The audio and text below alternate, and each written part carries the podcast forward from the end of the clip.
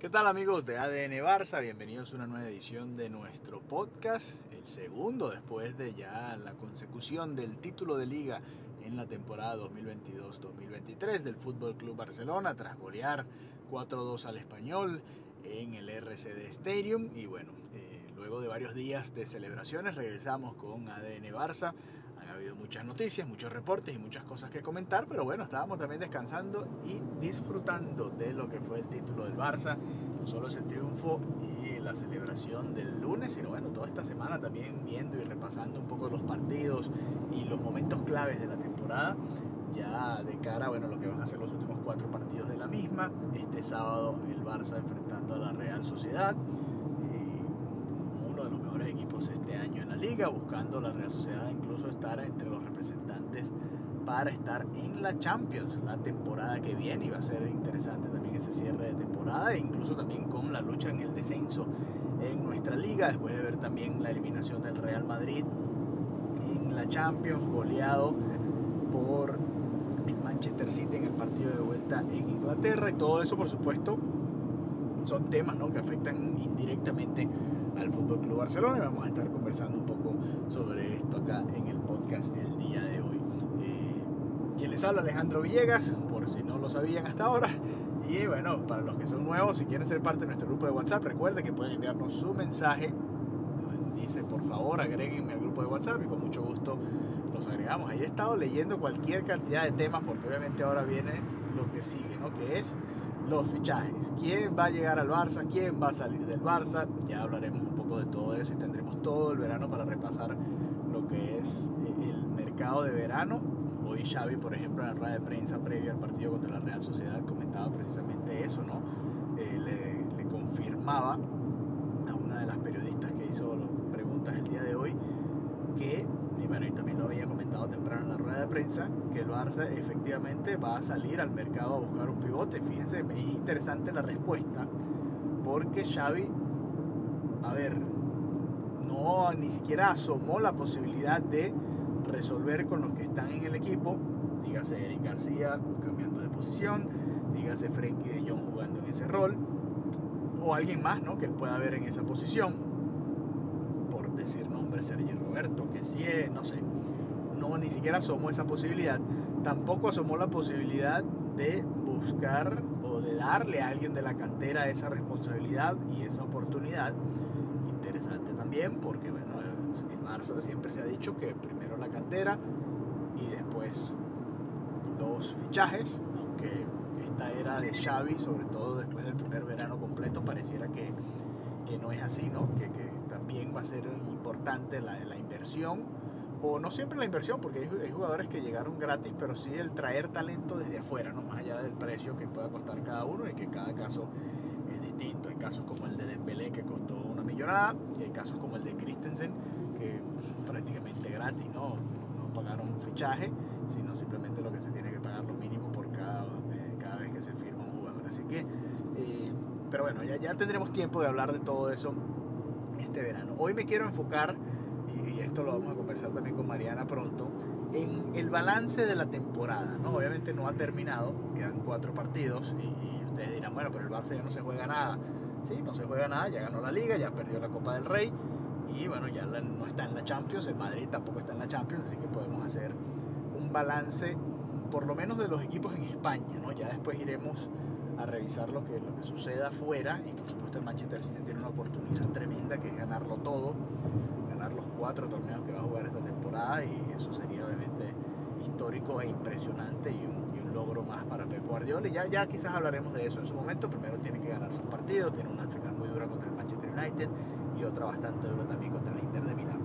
Pero más allá de eso yo quiero comparar, porque siempre ha sido así, quiero hablar de la temporada del Barça, ¿no? A ver, en comparación con la del Real Madrid, que como siempre es el competidor natural del Fútbol Club Barcelona. El Barça, al ganar la liga, por supuesto, da un golpe sobre la mesa. Ya le había ganado al, propio Madrid en la final de la Supercopa de España. Y además, no solo le, ganó, sino lo goleó, lo humilló y le pasó por encima. El resultado 3-1 es bastante engañoso. Eso fue un 3-0 que debió haber sido 4 o 5. Dembélé, recuerdo, tuvo una clara que le tapó Courtois. Eh, sacó varias Courtois ese día, así como el día del City, que, salvó ¿no? al Real Madrid, a pesar de haber perdido 4 a 0, pudo haber sido 6, 7, 8 goles y, no hubiese pasado nada. ¿no? Pero bueno, eh, a lo que voy es que el Barça le ganó y bien ganada esa final directa al Real Madrid. Es verdad también que el Madrid eh, devolvió parte de ese golpe al eliminar al Barça en la Copa del Rey. hay mucha gente que menosprecia este torneo.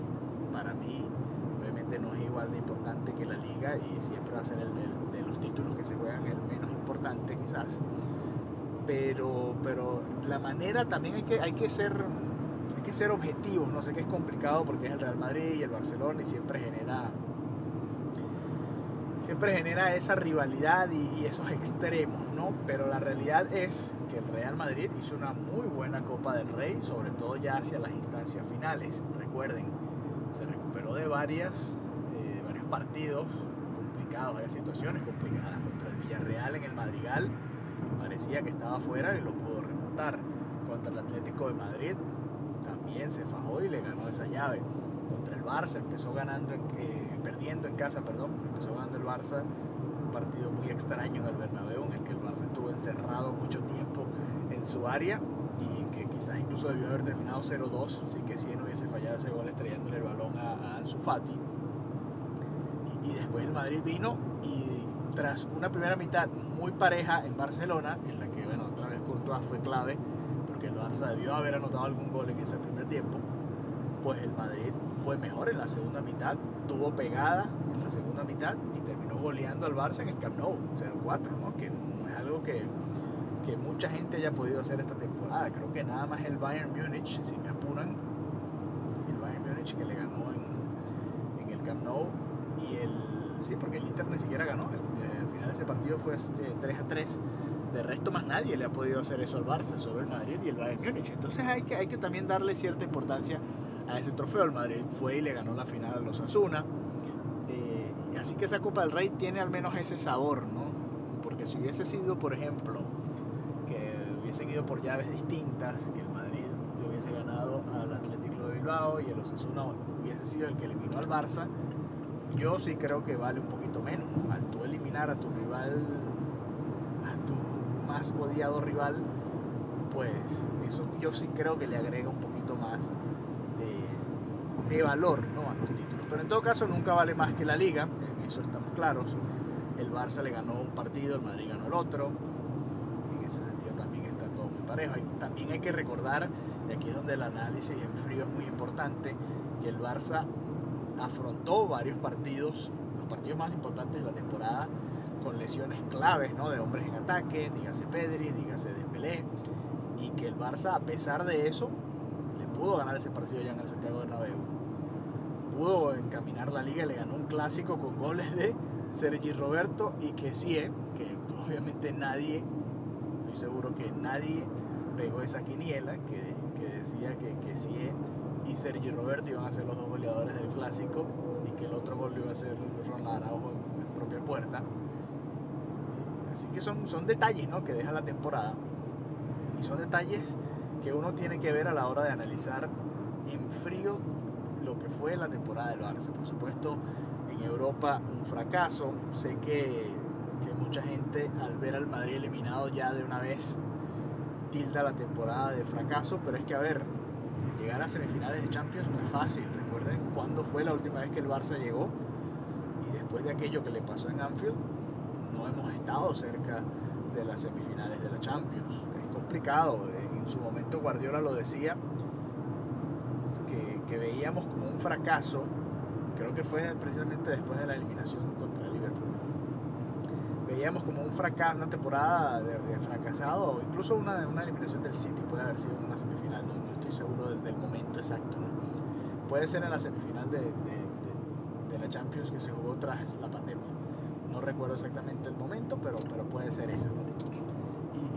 Y, hablaba un poco de lo que es llegar a las semifinales de Champions. No es sencillo, no es fácil. Eh, a ver, obviamente el madridismo se sentirá terrible porque Guardiola y, alguien que sigue el crucifismo les pasó por encima, los goleó y, los humilló allá en Inglaterra, pero es que la temporada del Madrid, en la Champions al menos, fue buena. Esa, es una realidad. Eh, así como la temporada del Barça en la liga fue excepcional. Fue excepcional y la temporada del Barça en Champions no fue nada buena. Fue muy, muy mala, la verdad. A ver, el, partido contra el Bayern Múnich se jugó muy bien en la primera mitad, no se consiguió el resultado y se jugó muy mal la segunda mitad. Contra el Inter de Milán en Italia, más allá del, del robo, que para mí fue robo, del, del no haberle pitado el penal o no permitir el gol de Pedri allá en Italia, más allá de eso, y por cierto, un finalista ¿no? de, de, la Liga de Campeones de Europa, cuando salió el sorteo, Inter, Bayern y Barça en el mismo grupo, nadie pensaba que iba a ser el Inter de Milán el, el que iba a estar en la final de la Champions, si acaso el Bayern, con el Barça no, no creo que hubiese habido esa expectativa, y bueno, por lo menos yo no. Y, esa temporada europea, dejando a un lado las polémicas arbitrales, porque sí, al Barça lo perjudicaron en Europa, igual la realidad es que el Barça no jugó bien todos los partidos, o, no, no, eh, no, encontró la constancia ¿no? en estos partidos de Champions, en estos partidos europeos, y eso es algo que todavía queda de ver, ¿no? Entonces ahí yo también diría que la temporada del Madrid, la temporada europea del Real Madrid, es mejor que la del Barça, porque incluso el Barça al ir a la Europa League le tocó el peor sorteo posible, eso es verdad, al, tener que enfrentar al Manchester United en su mejor momento, porque después se desinfló.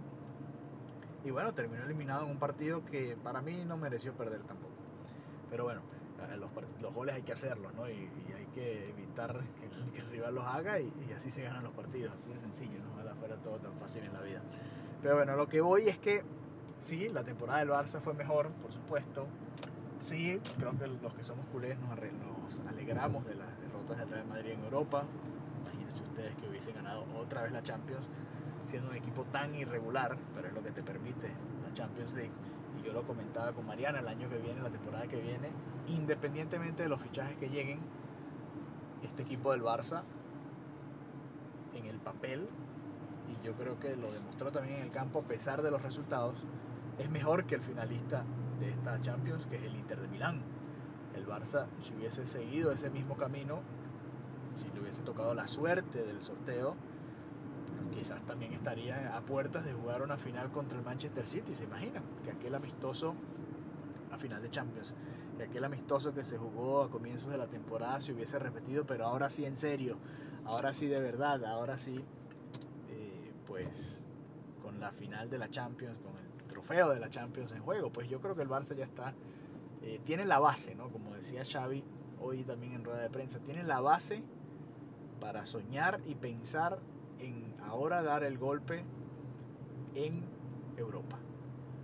Y eso también eh, quizás no es algo cuantificable, pero es algo que, que, le faltaba al Barça, ¿no? Poder volver a soñar, poder volver a ganar partidos grandes, poder volver, más allá de que el año pasado se le había ganado en el Bernabéu al Madrid, pero nunca se estuvo realmente cerca de ser campeones. El Barça volvió a ser campeón y volvió a soñar. Creo yo que vuelve a soñar a partir de ese campeonato de liga. Va a tener unos registros impresionantes. Ojalá no se duerma la defensa y pueda terminar de concretar lo que está haciendo, que es una temporada récord en cuanto a goles recibidos. Ojalá pueda llegar a los 97 puntos, que también sería una bestialidad de temporada en liga, comparada con los mejores años del Barça con Pep, mejores años del Barça con Tito Vilanova, los mejores años del Barça con Luis Enrique, por mencionar algunos. Incluso el propio Valverde, que, ¿no? que ganaba, ganaba bastantes ligas, ganaba dobletes y no se le valoraba tanto en su momento otros momentos también, porque estaba Messi en su mejor forma, pero bueno, ese es otro tema de debate que ya también conversaremos en su momento. Pero en todo caso, a lo que hoy es eso, ¿no? Cuando se hace el balance de la temporada, se tiene que pensar en este tipo de detalles, en que se le puede competir a los mejores.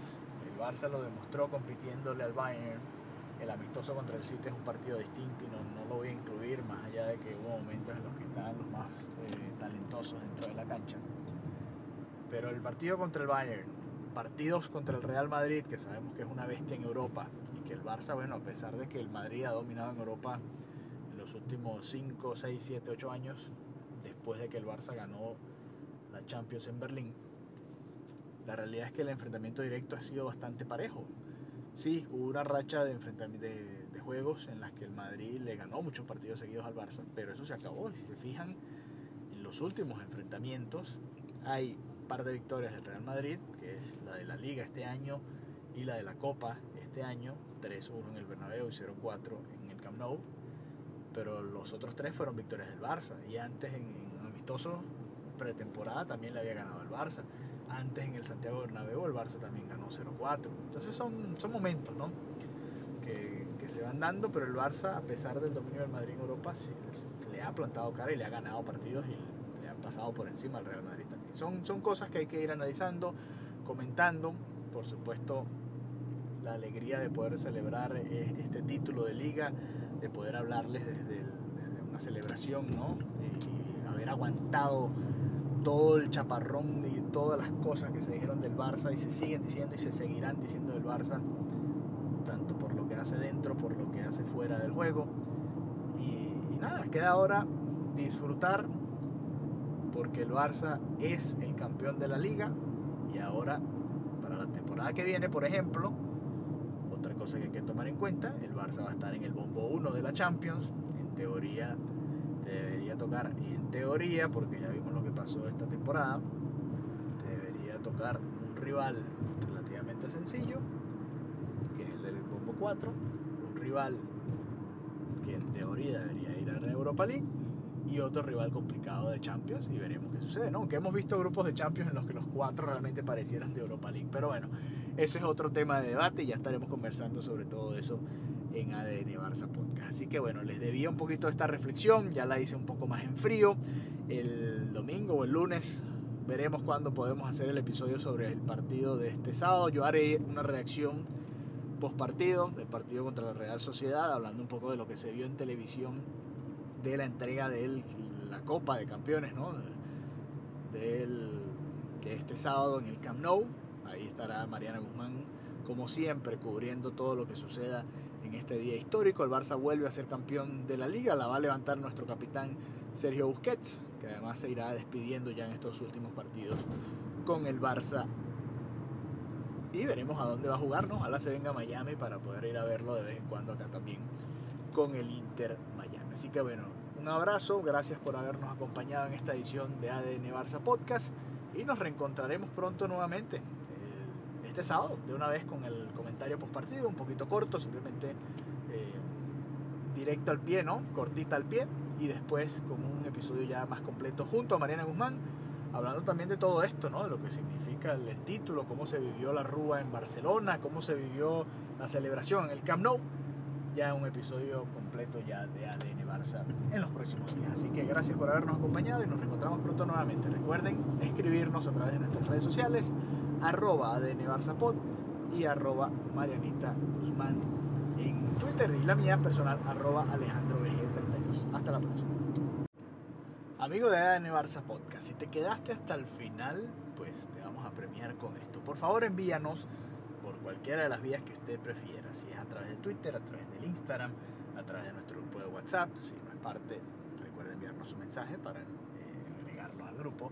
Envíanos por cualquiera de esos eh, métodos los temas que les gustaría que tratáramos este verano, porque sabemos que van a haber muchos fichajes, bueno, muchos fichajes o muchos rumores de fichajes, pero también nosotros queremos hacer evaluaciones de los jugadores. ¿Qué jugadores proponen que hagamos primero? ¿Quieren que hagamos uno, dos o tres jugadores por episodio? ¿Nos concentramos en uno? ¿Nos hacemos eh, episodios sobre fichajes cada semana? Queremos escucharlos. Por favor, déjenos su feedback para ver cómo manejamos toda esa información que se va a ir eh, publicando sobre el Fútbol Club Barcelona en todas las redes sociales y en todas las páginas web, en todos los medios de comunicación, las radios, televisión, todo el mundo que siga al Barça. Ayúdenos, sean parte de la familia de ADN Barça Podcast, déjenos un mensaje y nosotros trataremos de complacerlos a la medida de lo que sea posible. Así que un abrazo y nos reencontramos pronto nuevamente acá en nuestro podcast.